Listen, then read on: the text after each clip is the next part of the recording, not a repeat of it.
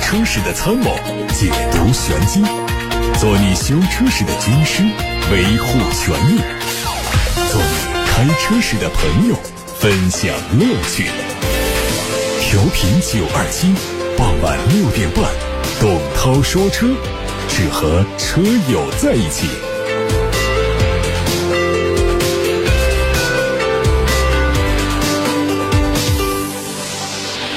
各位好，这里是正在直播的董涛说车，六点半到七点半钟直播，我是董涛，欢迎大家把选车用车的话题发到直播间一起探讨。另外可以把汽车消费维权的新闻线索，我们正在筹备的三幺五问题车展的参展信息发送给我们。热线电话开通八六八六六六六六，还有董涛说车的同名微信公众号后台也可以留言。看今天的汽车资讯，多家媒体都报道说，长城汽车旗下的欧拉品牌已经向 4S 店发出了通知，要求所有经销商从二月十五号。的零点开始，撤除欧拉黑猫和白猫的宣传物料以及展车，并且停止接受订单。同时明确告知厂家，已经不再接受订单。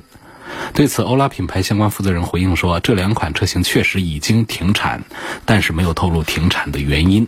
多地的 4S 店证实了上述消息，店内已经不再出售欧拉黑猫和白猫。4S 店解释说，是因为新能源汽车补贴退坡所导致，这两款车型的售价并不高，因此决定不再出售。另一方面，厂家也存在供应链短缺的问题。黑猫、白猫两款车型停产之后，可能会对欧拉品牌的总销量产生影响。官方数据显示，欧拉品牌2021年的总销量是13.5万辆。奔驰的新款 GLA、GLB 的配置变化信息曝光。新款的配置主要做了一些动力上的调整，取消现在的 GLA、GLB 幺八零，新增二二零。预计两款新车的整体售价都有一两万元左右的上调。具体动力和配置的变化是：GLA、GLB 幺八零入门车型升级为 GLA、GLB 两百，搭配一点三 T 的高功率发动机；两百系列全部升为二二零系列，换装 M 二六零和二点零 T 发动机，匹配八速的湿式双离合变速箱。配置方面呢，GLA、GLB 的入门车型的卤素大灯都是升级成了 LED 大灯，GLB 还提升了第二排座椅的舒适性。海外媒体曝光了宝马 M5 换代的路试照片，照片上看到这款车还处在研发初期，它被高度伪装起来，同时在车门上还可以看到混动动力测试车的贴纸。推测说新车不会早于2024年亮相。和现款比呢，伪装车型的前脸是更加的具有攻击性。虽然格栅覆盖了金属网，但是还可以看出它的尺寸明显大于现款。有消息说。位于吉林省长春市的奥迪 PP 高端电动汽车工厂项目计划二月十八号开工，二零二四年十二月竣工，总投资预计是三百亿元。项目完成之后，可以带动三千亿元的电动汽车产业链。该工厂将生产三款车型，分别是 Q 六 L 的 e 创。也就是 EQ 五，还有 Q 六 L 的 e 创 Sportback，也就是 EQ 六，还有纯电动轿车 A 六 L 的 e 创，最快将在二零二三年底开始陆续投产。其中 Q 六 L 一创、Q 六 L。our e 创 Sportback 分别定位在中型 SUV 和中型轿跑 SUV，国产版本可能会基于长轴车型打造，海外版最快在今年的上半年率先发布，最大续航里程会突破七百公里。A6L 电动版的概念车已经在去年的上海车展上发布，车长是四米九六，国产之后也有可能实现加长。动力上用的是前后双电机，匹配 Quattro 四驱，续航里程在五百五十公里到六百公里之间。日前，蔚来总裁秦力红在媒体沟通会上表示，定位在未来。来 ES 八和蔚来 ES 六之间的五座 SUV ES 七会在今年四月中旬正式发布，今年之内交付。官方说这款车将基于 NT 二点零平台打造，同样会搭载非常先进的智能化配置。秦力红表示，蔚来 ES 七这款车将会和宝马 X 五 L 进行对标。这款即将发布的车型的相关信息还是非常有限。结合此前曝光的谍照看，整体外观延续了 ES 六、ES 八的风格，车头下方的格栅进气造型和 ES 八比较类似，四车顶的激光雷达和高位摄像头布局和 ET 七、ET 五一致。比亚迪的经销商透露，驱逐舰零五会在三月二十号上市。曝光的消息说，售价会比秦 PLUS DM-i 多个八千到一万。定位是 A 加级轿车，外观是全新的设计，有修长的前大灯，车内配8.8英寸的全液晶仪表和15.6英寸的悬浮式中控屏，这比目前在售的秦 PLUS DM-i 高配上的仪表盘和中控屏还要大不少。一体化的运动座椅采用了双色拼接的颜色，红色的缝线做了打孔的处理，整个座椅的高级感营造的是非常到位。动力搭载的是霄云插混专用的1.5升高效发动机，纯电续航里程分别是55公里。和一百二十公里。上汽通用的武汉工厂正在对新一代的雪佛兰第二平台以及它的变形车做技术改造，年产能是十万辆。考虑到海外版探界者已经确认换代，再结合项目超过十七亿元的总投资金额，预计它的变形车大概率就是国产的换代探界者。海外谍照看到，外观是全新的设计，前网是升级之后的蜂窝状的中网，头灯组是延续分体的设计，车尾是更加 DI 和运动，并且用上了 LED 尾灯，整体是非常像开拓者。未来国产之后，预计会保留一些设计语言。网上还传出江铃福特领界中期改款车的路试照片。这次改款主要针对外观和内饰的配置做升级。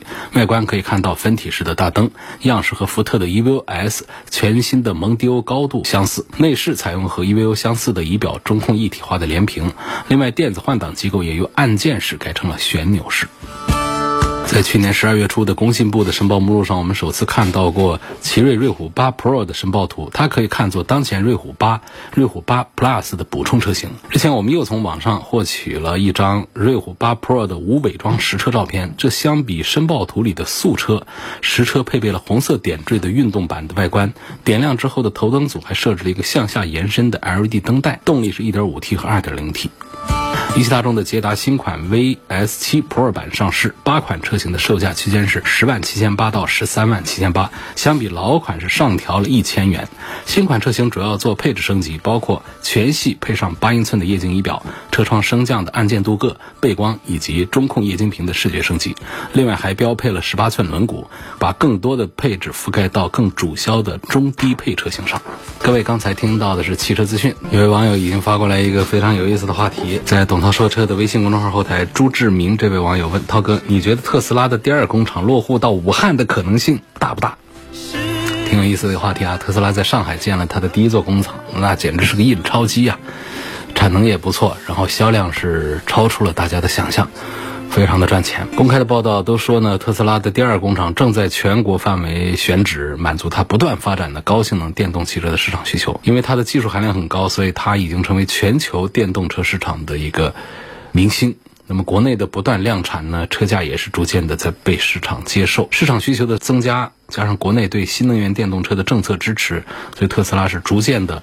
在街头能见度越来越高，所以这就是特斯拉要在内地开建第二座工厂的时代背景。其实呢，现在谈花落谁家呢，还是比较早的。除了湖北之外呢，像广州啊、青岛啊、天津呐、西安呐、郑州啊，还有东北的哪一个城市我都忘记了，都有希望，都在争取特斯拉落户。这个最终的选址结果啊，肯定是今年下半年、今年年底是有可能揭晓。那现在的说法呢，就是我们武汉的经开区啊。正在全力争取，因为经开区还是有很多的优势的，包括路特斯的全球科技总部，包括开沃的新能源整车厂、小鹏汽车等等，所以下一代汽车在君山新城的发展。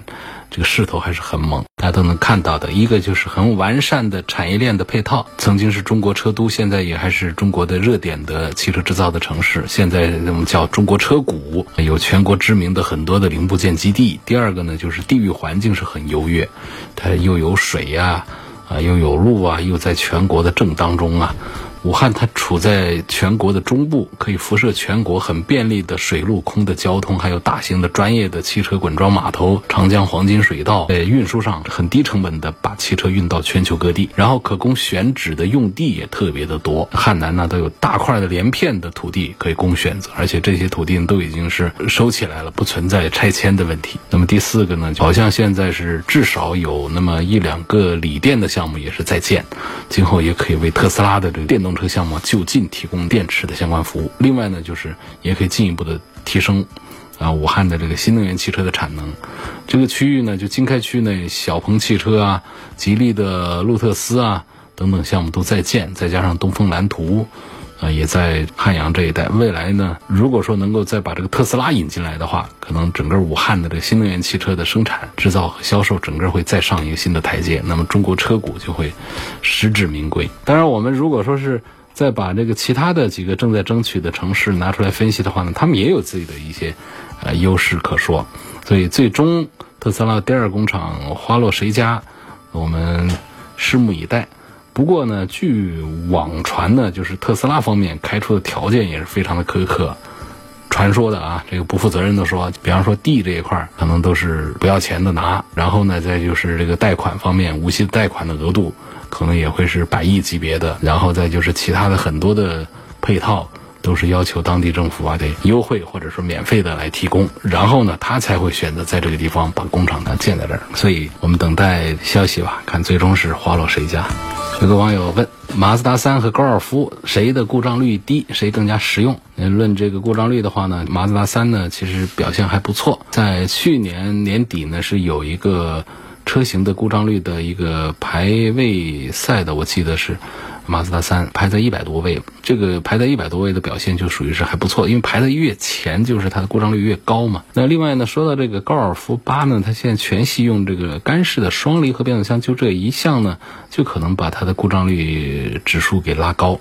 所以呢，在这两个产品当中，如果纯粹的就问谁的故障率低的话呢，马自达三显然是比高尔夫的这个故障率表现是要好一些。宋 Plus 和小鹏 P 五，希望给点评一下。这个价位也不一样啊，车型也不一样。宋 Plus 呢，它是油车；那么小鹏的 P 五呢，它是一个纯电动车，它的价位也高一些。那如果讲这个车子哪一款性能啊，呃，这个配置啊，科技感各方面都更强一些，肯定更贵一点的小鹏的 P 五，那是比这个宋 Plus 是要强那么一丁点儿的。再看来自董涛说车微信公众号后台的话题，有个网友问我说：“福特的 EVO S 跟大众的途观 L 该怎么选？”这两个车的选择呢，就是 EVO S 啊，它在设计、在空间和动力方面呢都是占优的一方。它跟这个途观相比呢，就是配置上是各有千秋。EVO S 的配置呢是更侧重于突出它的科技属性，途观的配置呢更侧重于。舒适便利性，然后再考虑一下福特 EVO S 更低的指导价，嗯，我觉得这个轿跑细分市场的黑马是很可能还是福特的 EVO S。两个产品啊，他们都是做的与众不同的，属于那种轿跑的 SUV。福特的 EVO S 是长安福特旗下的第一款轿跑 SUV，而且是基于它的智能互联全网架构来打造的，外观是看起来更加的时尚，更加的拉风一些。途观 X 呢，也是上汽大众的第一款轿跑 SUV。虽然说前脸也是用了最新的外观，用了一些套件，但是它相对这个 EVO S 来说呢，还是更像一个传统的 SUV 一些，造型上更加的保守一些。所以刚才我说的，在科技配置方面呢，福特 EVO S 要更加的强大，在动力方面，包括在空间方面都更占优势。但途观上有一些舒适配置也还行。两个放到一块儿，我觉得要对比的话呢，福特的 EVO S 还是要略占一点优势的。有网友问：前几天听你说欧宝要在中国国产了，它什么时候可以国产？它的集团公司啊？正在跟东风集团接触，所以这个应该还早，这是第一点。第二点呢，似乎也没什么特别值得期待的东西，因为欧宝就是它在欧洲啊，在国际市场上呢，它是一个老品牌，还是很大的市场占有率。但是在中国的能见度啊，它比这个雷诺还差。包括这个车型方面，能让大家想起来的几乎都没有。那雷诺当年呢，它进来的时候呢，其实大家还满怀期待，因为这个品牌知名度还在。第二个呢，就是它旗下还有几个产品还可以。结果在中国市场还是没做好，撤出了。欧宝再次的进来，说带来什么样的产品，包括说做这个纯电动这方面。说是否很值得期待？我觉得可能话题性并不强吧。在下面有个朋友问：感谢你前几天对东风风神混动技术的解答，今天就想问一问奕炫 MAX 混动这个车的质量稳定性处在一个什么样的水平？我看它的配置是很厚道的，在考虑这个车在性价比方面，你是否呃还比较推荐？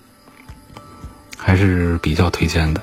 东风风神的产品呢，很长时间没有在造型上啊做比较好的一些突破了。那么在奕炫这个车上呢，在街上看到你会觉得很亮眼，它不像过去东风自主设计的一些产品。另外呢，在这个车上呢，就讲这个混合动力这一块呢，我在上周的节目当中也跟大家提，其实大家能看到。在东风本田的这个混动上的一些原理，在它这儿做了一些，我不知道用一个什么词比较好了，反正就比较像吧。那这样说会比较的安全和科学一些。我觉得整个这东风风神的，像这过去的这个 A 叉七啊，像这个奕炫呢，整体的质量控制呢。不算是在自主品牌里面做的最好的，但是呢，它属于是中等偏上的水平。对于它十万块钱这个价位来讲，奕炫 MAX 呢，它还是值得信任的一个车。新款汉兰达七座的顶配这个车啊，性价比怎么样？同档次的其他的选项有哪些？我其实一直在节目里就说，就不太推荐大家考虑高配的汉兰达，就低配的。我觉得其实它是个汉兰达就可以追求性价比的一个选择。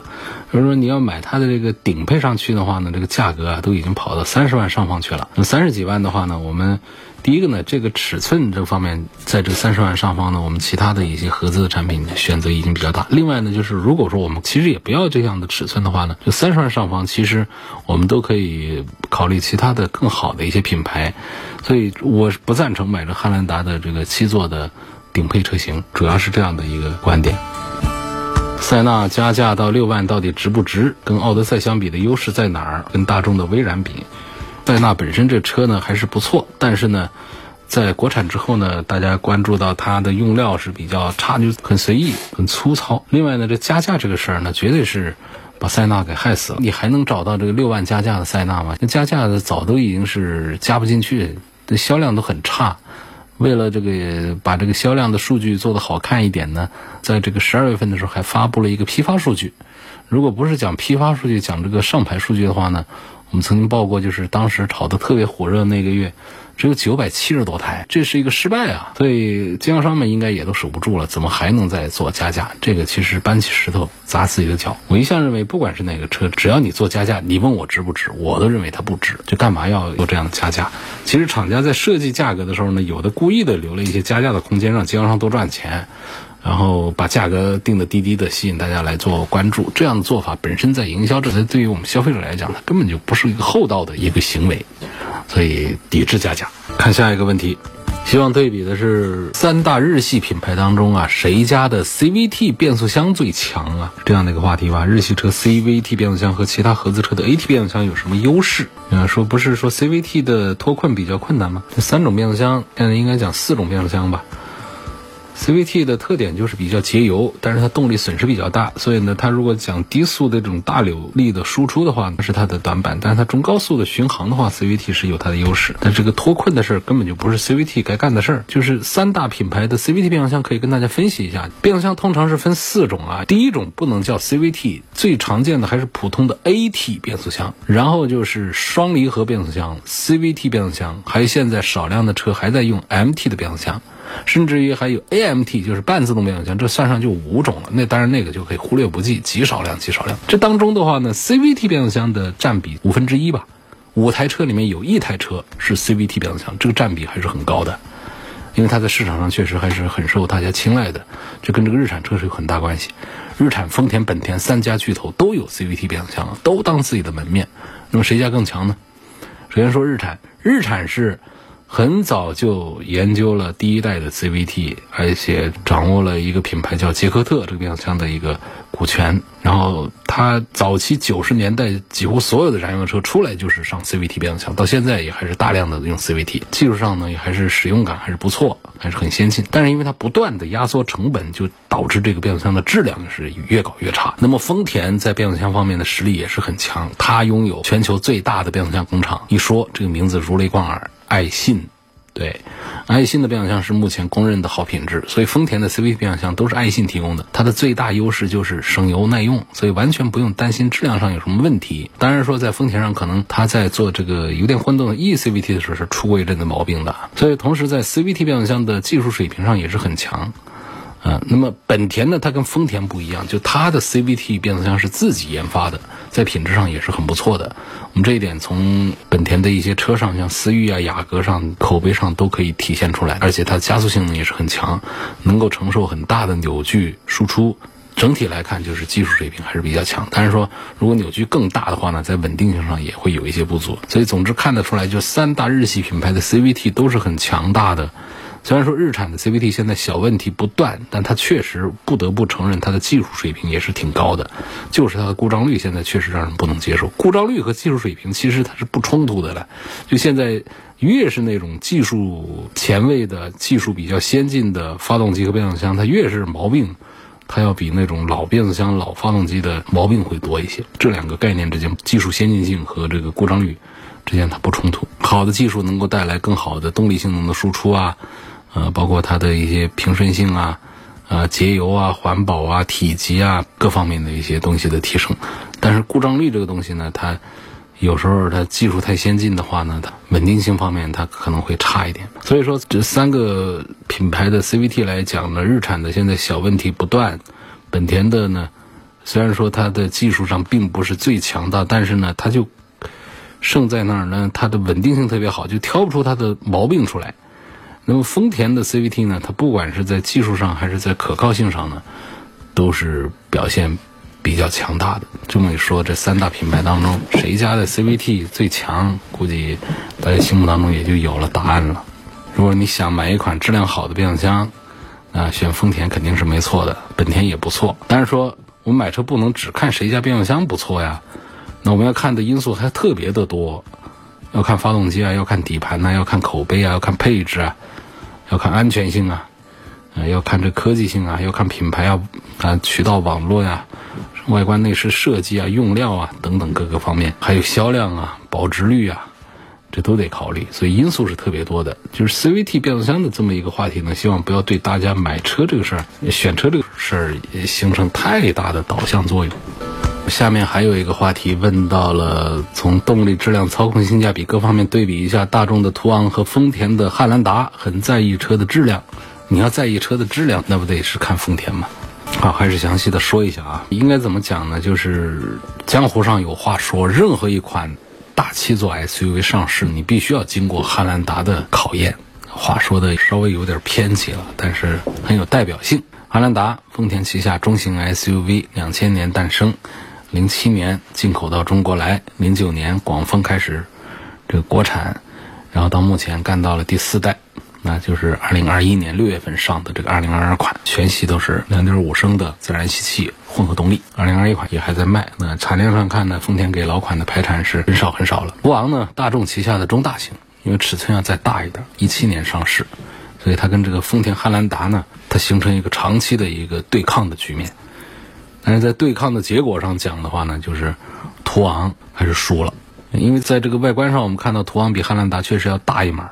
就它是中大型 SUV，这个汉兰达呢，它只是一个中型的一个 SUV，然后在其他的一些方面呢，就展开讲的意思也不太大。就总体我们看数据的，途昂在上市的第一年那是很猛的，那上市头半年它几乎把汉兰达给弄下来了，当年就在有一个月份是超越了汉兰达，但是呢，一年之后呢就搞不赢了。二零二零年以来呢，途昂是再没赢过汉兰达，因为二零二一年汉兰达的月均销量有将近八千。途昂的月均销量呢不到五千，差的是不小啊。但是说啊，今年的情况会不会有变化不好讲。我觉得途昂、汉兰达在定位和性能上都堪称伯仲，但是在落地销量上呢，差距却是比较的悬殊。那为什么途昂在上市一年之后就甘拜下风，汉兰达又长销不衰？这个道理在哪儿呢？其实我们。从这用户的口碑上来看的话呢，途昂的综合得分是比较高的。它在外观内饰、舒适性啊、空间、动力、性价比、操控性上的得分都比汉兰达高。但是呢，它在油耗上、在品控、质量稳定性这两个方面，它是输给汉兰达。另外呢，就是丰田这个汉兰达呢，它比途昂来的早，先入为主。而且大家对丰田的这个产品的品质呢，一向是有信心，所以就让汉兰达这么一个老的金字招牌。一般来说，其他的品牌呢，就算是产品力做的很强悍，它也很难撼动汉兰达。更何况这个大众的途昂，也不是面面俱到，这个品牌力各方面，所以这个汉兰达的销量它一直难以撼动不仅是在中国，在全球市场的表现都是这样。在几次的迭代过程当中，它逐渐成就了标杆级产品的认知，就跟这个特斯拉一样的。你说现在哪个品牌说我要把特斯拉给撼动？这个确实是越来越难。往后走，看趋势上就这样讲。前几天我们国内有一个华为的高管。啊，在网上是口出狂言，说是一年之内把特斯拉给干下来，这就是完全是个门外汉的一个说法，这个就不多说了。好，我们讲呢，就是现在的汉兰达在设计上呢，努力的追求年轻化、运动化，来迎合年轻的消费群体。内饰的用料和配置都做了升级，再加上混合动力的引进，经济性方面的优势再次放大。那么我们再说到这个开头的很魔性的话，任何一款大七座 SUV 上市。都要经过汉兰达的考验，也是指的说，在三十万这个价位区间的这个 SUV 上市，要经过汉兰达的标杆的这么一个检验。所以这个大众的途昂呢，有一个词叫“道阻且长”。那么下一个真正能挑战汉兰达的产品呢，显然它是不在燃油车市场，那应该是谁呢？下一个话题，希望能够评价一下长城的一个车赛博坦克三百，希望从性能方面来做评价。怎么讲？在这个时代啊，买车，尤其是我们年轻人来买这种赛博啊、朋克啊这样的系列的车，一个颜值即正义，有钱有闲的人并不缺。赛博坦克三百呢，并不是长城汽车独自产出的，它是有联合打造的一个产品，就是官方改装。啊，省了自己去改装的精力和花费，避免了一些不合规的麻烦。我们有些网友抱怨这个价格不便宜，但是三十万元是否会选它，就这么一个事儿。但是我觉得，如果你要从性价比上来考虑的话呢，这不是以赛博坦克的这个车主的一个思维了，这可能是一个经济型车主的这么一种思维了。如果说讲这个性能方面呢，它这个没有什么。多的可提的，它主要是做了一些改装改造，让这个车呢就更加的有独特的造型，嗯，它的硬派的越野的身份得到了加强，啊，硬核的玩家来选择越野版，家庭用户呢来选择城市版。坦克三百的热度本身就是比较的高，赛博这么一个改装版，整体设计是更加的夸张一些。下面有个话题问奥迪的 QL 怎么样？挺好的。挺划算的一个车，你也说不上这个车上这个，呃，用了多好的一些东西。可能还有朋友呢会挑出它有一些这个配置上减配啊这方面一些毛病。但是呢，作为现在这个价位的一个奥迪的 Q5L，我仍然认为在豪华 SUV 当中，它属于价廉物美的一个典型的代表。它跟这个奔驰的 GLC 相比呢，我认为它显得性价比更好。它跟这个宝马的 X3 在一块儿对比，也是有这样的一个结论出来。可能在品牌力啊，在这个豪华，在各个方面，它并不占什么优势，甚至于在一些配置方面呢，做的也并不是那么的高大上。但是，我觉得买这个奥迪 Q 五，它是一个不大冒风险的一个豪华 SUV 的选择。还问标致五零八 L 值不值得买？小毛病多不多？小毛病不算多。咱们的法系车呢，一向不是小毛病少来著称的。法系车通常是讲。这车呢，它驾驶的性能啊，这个底盘的性能啊，这各方面的表现会比较好。而在神龙这个工厂旗下的东风标致和东风雪铁龙两个产品上呢，标致体系呢，它更加接近于法系方面的一些风格。那么雪铁龙这边呢，它更加倾向于中国。用户的一些风格的喜好，所以他们其实做了这么一些调整。那么如果说更适应于我们中国的路况和中国车主的喜好的话呢，可以多关注这个东风雪铁龙。如果我们要关注更接近于法系车的那种感觉的话呢，标志身上还有一些 DNA 还没有完全的消失。所以在问这个小毛病方面的话，它肯定不算是像日系车控制那么好，但仍然是处在。中等偏上的水平，可能它的总量并不大，所以呢，大家平时听到的这个投诉也不大多。但是总整体我们讲这个百辆车的这个投诉率，或者百辆车的故障率来看的话呢，标致五零八从来也都不是排在前列的那几个车。还有天翼点八跟这个别克的昂科威 S 这两个车该怎么选？啊，昂科威的 Plus 尺寸太大了，我现在就不考虑。他就问这个，其实现在我在节目里的观点也是非常的清楚，在讲。呃，其实我觉得，就是昂科威 S 呢，就是价位比较便宜，相对于昂科威 Plus 来讲的话呢，产品呢，我觉得还是稍弱一点的。那么跟这个雪铁龙的这么一个 SUV 来做对比的话呢，我觉得这个老的昂科威竞争力，我觉得还是要弱一点的。首先讲它的九 AT 的这一套动力的配置，在这个完善性上。口碑也并不是特别的好。另外呢，像这个在配置表现上，这个昂科威 S 优势也并不明显。虽然现在这个价格上做了大幅度的优惠呃让利，但是呢，实际它的销量表现呢也并不是起色特别的多。天翼的这个销量呢也不大好。但是如果说论这两个产品放在一起来做对比的话呢，天翼的其实还是有自己的独到的东西。两个车其实把它们对比一下，开一开会感觉到在这个动力储备啊。在这个驾驶的乘坐的舒适性的感受方面的话呢，天翼要更加的优秀一些。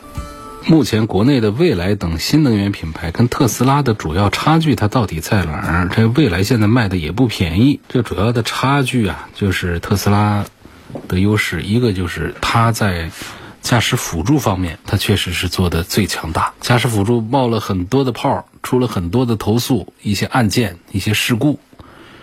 但是仍然，我们现在不得不承认，特斯拉它在驾驶辅助、在高科技的使用方面，它在大数据的使用方面，它仍然是最强大、最强大的。